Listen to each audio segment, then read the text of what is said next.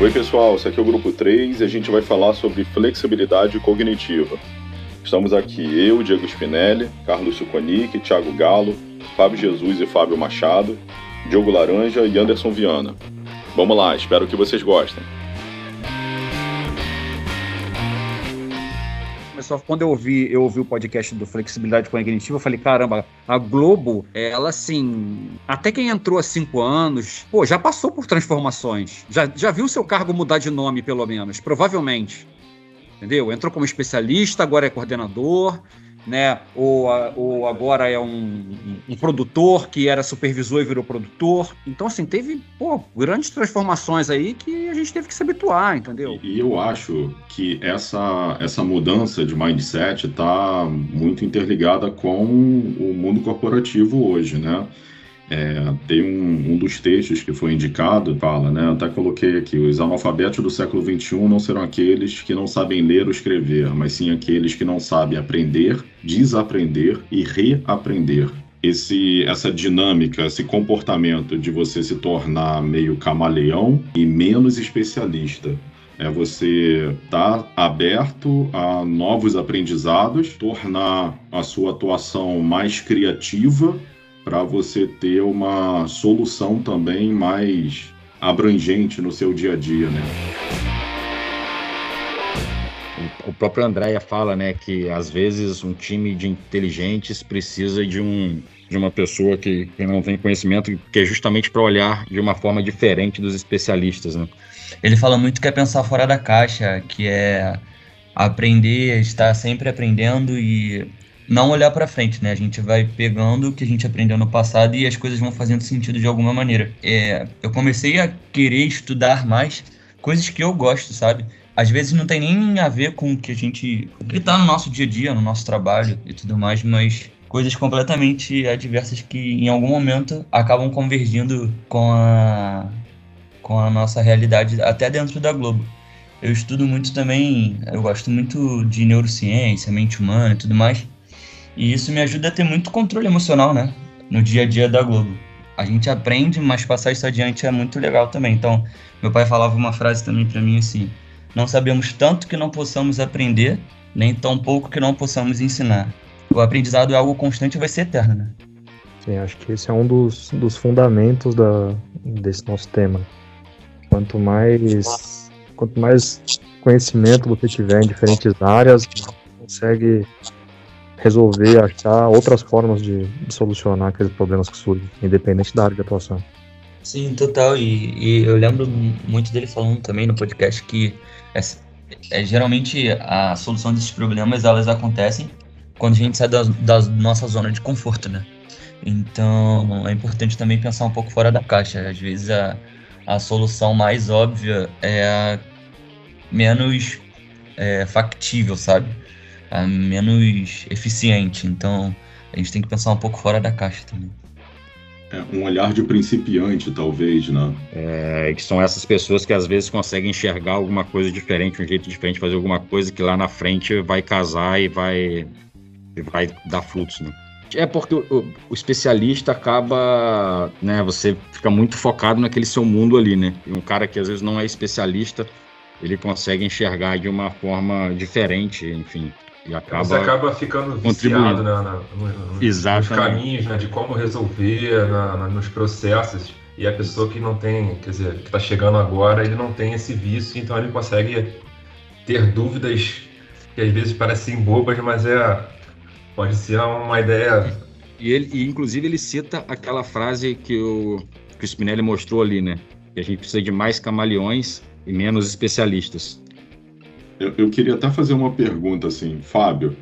É, eu lembro da gente conversar uma vez, você me falar que você, quando é, começou aqui na tecnologia, você era da parte de elétrica, né, de cenário e tal. É, essa migração para atuar como produtor de tecnologia também teve ali o seu momento de desaprender e reaprender, né? Você deixar de fazer uma função que você dominava muito talvez fosse uma referência para você aprender e se tornar uma outra referência em outra função.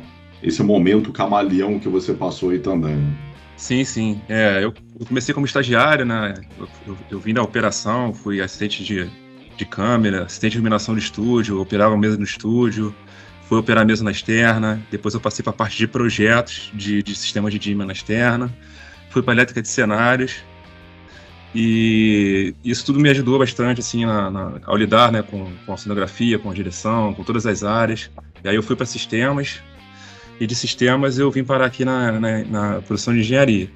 E assim, foi bem um, um, um aglomerado né, dessas, dessas experiências todas que, que, me, que me fizeram chegar aqui hoje e, e, e me dar bem no que eu estou fazendo. E você, é, Xará, Fábio Jesus, você teve uma, uma trajetória parecida também, né? É, minha trajetória também foi bem parecida, né? Eu comecei lá também na elétrica de cenários como estagiário. É, fiquei sete anos lá, comecei como estagiário, fui operador de sistemas, engenheiro de elétrica, é, participei de muitos projetos, eventos, vários tipos de programas, dramaturgia, variedades, e a gente lidava com todas as áreas. Lá a gente começou a ter aquela introdução de lidar com equipe, liderança de equipe e tudo mais. Saí dali, fui engenheiro de sistemas no MG1, é, passei pela supervisão de operações do Big Brother e depois cheguei a produtor de tecnologia pelo Dança dos Famosos na época.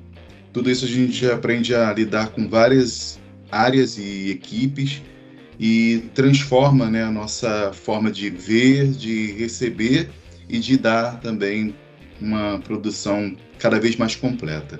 É, vou passar a bola aqui para o meu amigo Thiago Galo, que tem uma trajetória também muito legal. Fala aí, Galo.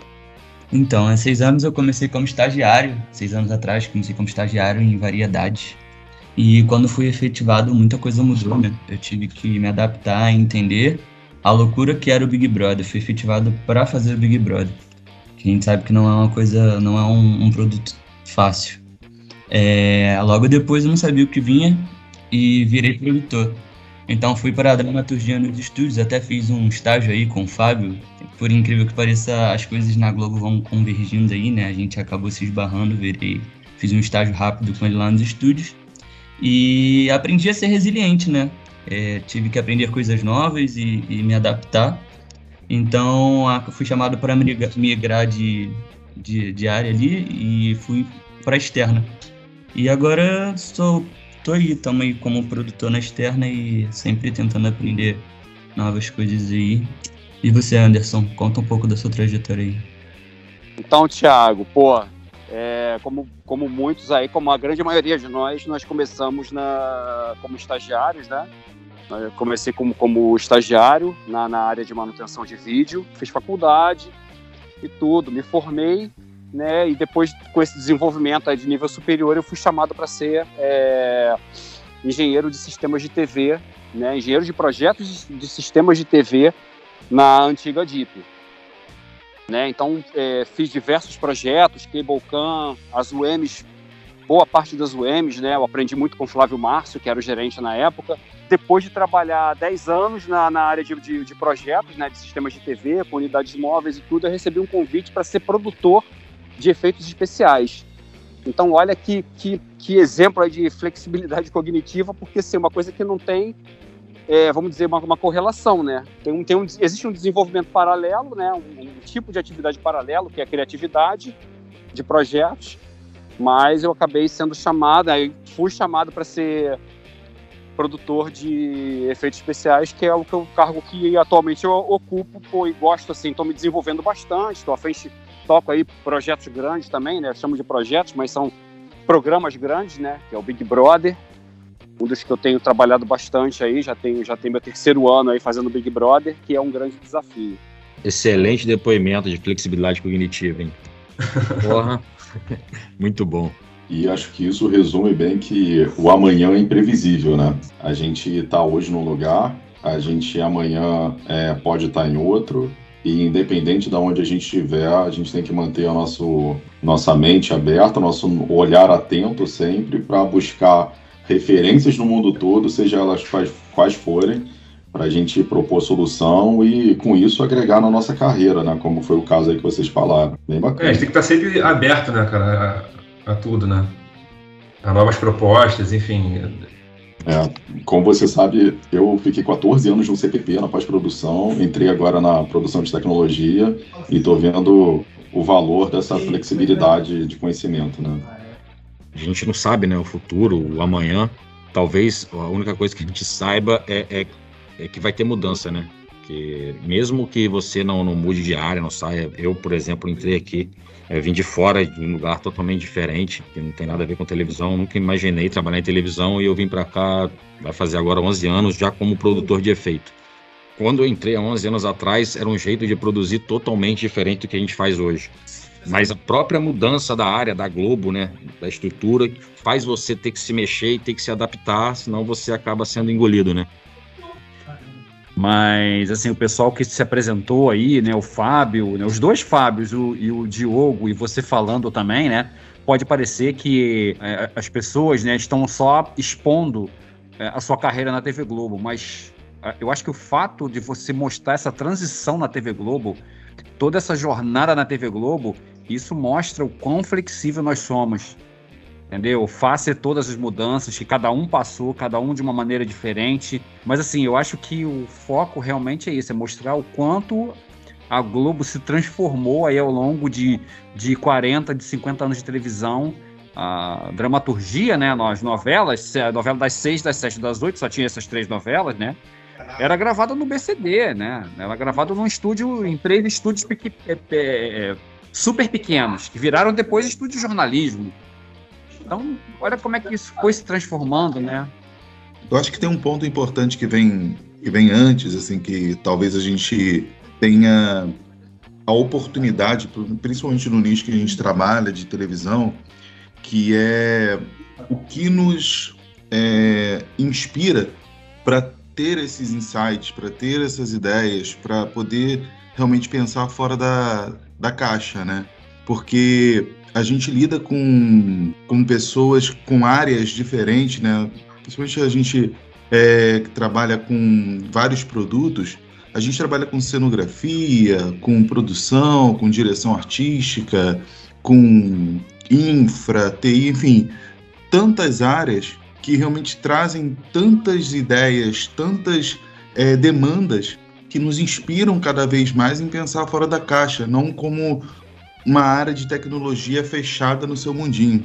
É, é uma grande oportunidade que a gente tem realmente de abrir a, a mente e não simplesmente dizer, poxa, que ideia absurda, como é que a tecnologia vai viabilizar uma coisa absurda dessa? E pensar de uma outra forma, como, poxa, que oportunidade que eu tenho de trazer algo novo por uma demanda que realmente existe. Acho que tem até um, um dos, dos episódios que ele fala disso, né? De inovação movida por uma ideia simplesmente nova sem um, uma demanda que já exista.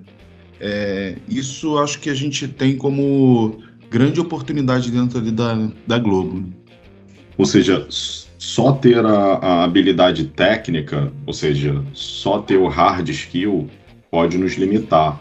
Aumentando a nossa, a nossa visão para outras possibilidades e buscando uma solução mais criativa, dialogando, se comunicando, são justamente os soft skills, é, você chega a uma solução mais mais criativa, talvez. Né? Uma das grandes vantagens que a gente tem de TV é isso, é de poder criar sem necessariamente ter um, um problema a enfrentar.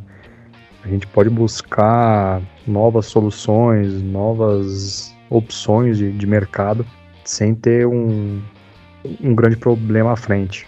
É, é, muito naquela linha, né, Carlos? A gente transformar um cliente em parceiro quando a gente tem uma proximidade dele ali tamanha que a gente entende a dor dele e provoca sempre na gente uma, um sentimento de solucionar aquele problema, solucionar aquela dor.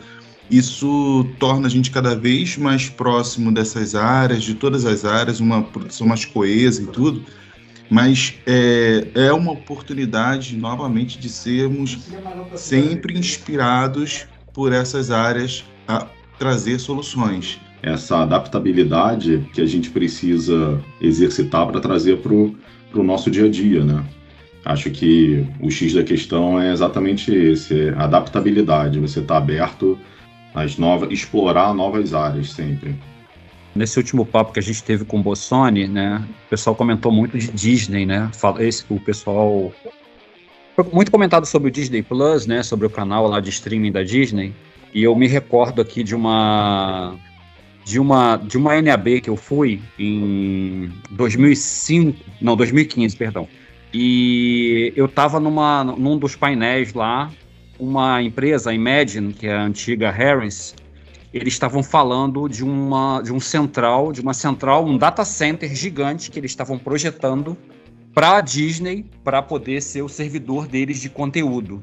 Poxa, e isso em 2015, para nós, né, nós TV Globo lá naquela ocasião, nós estávamos super focados em quem? HDTV e, um, e o início, o nascimento do 4K, vamos dizer assim.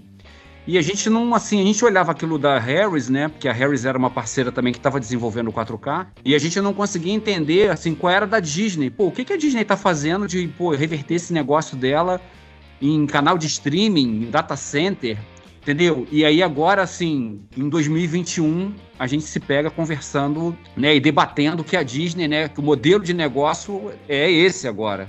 E naquela época a gente não tinha essa assim, se tinha essa visão, mas assim, não se acreditava, né? Vamos dizer assim. Não conseguia entender. Ah, esse negócio que a Disney tá fazendo, cara, isso é loucura.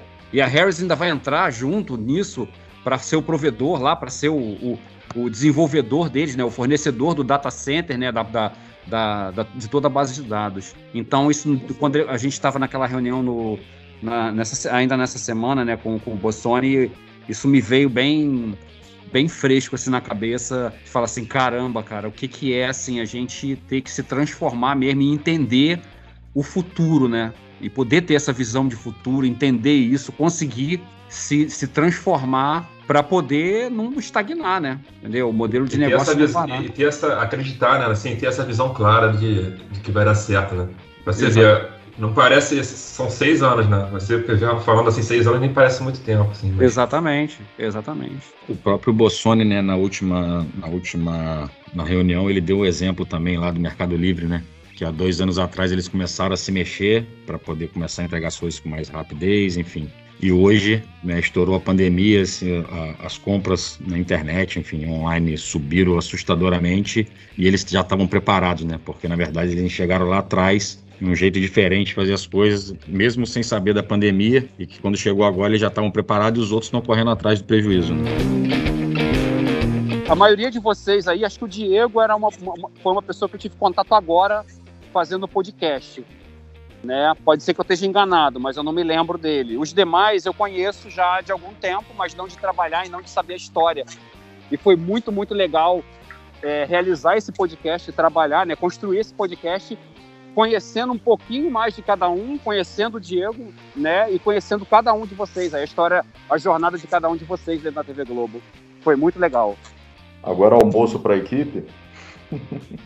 É almoço. Boa, né? Almoço. Muito obrigado, boa noite. Muito obrigado, boa noite. a cabeça de vocês deve estar, como é que é mesmo? Fervilhando com as informações hoje, né, tio? Valeu, Muito legal, gente. Pô, show de bola, gente.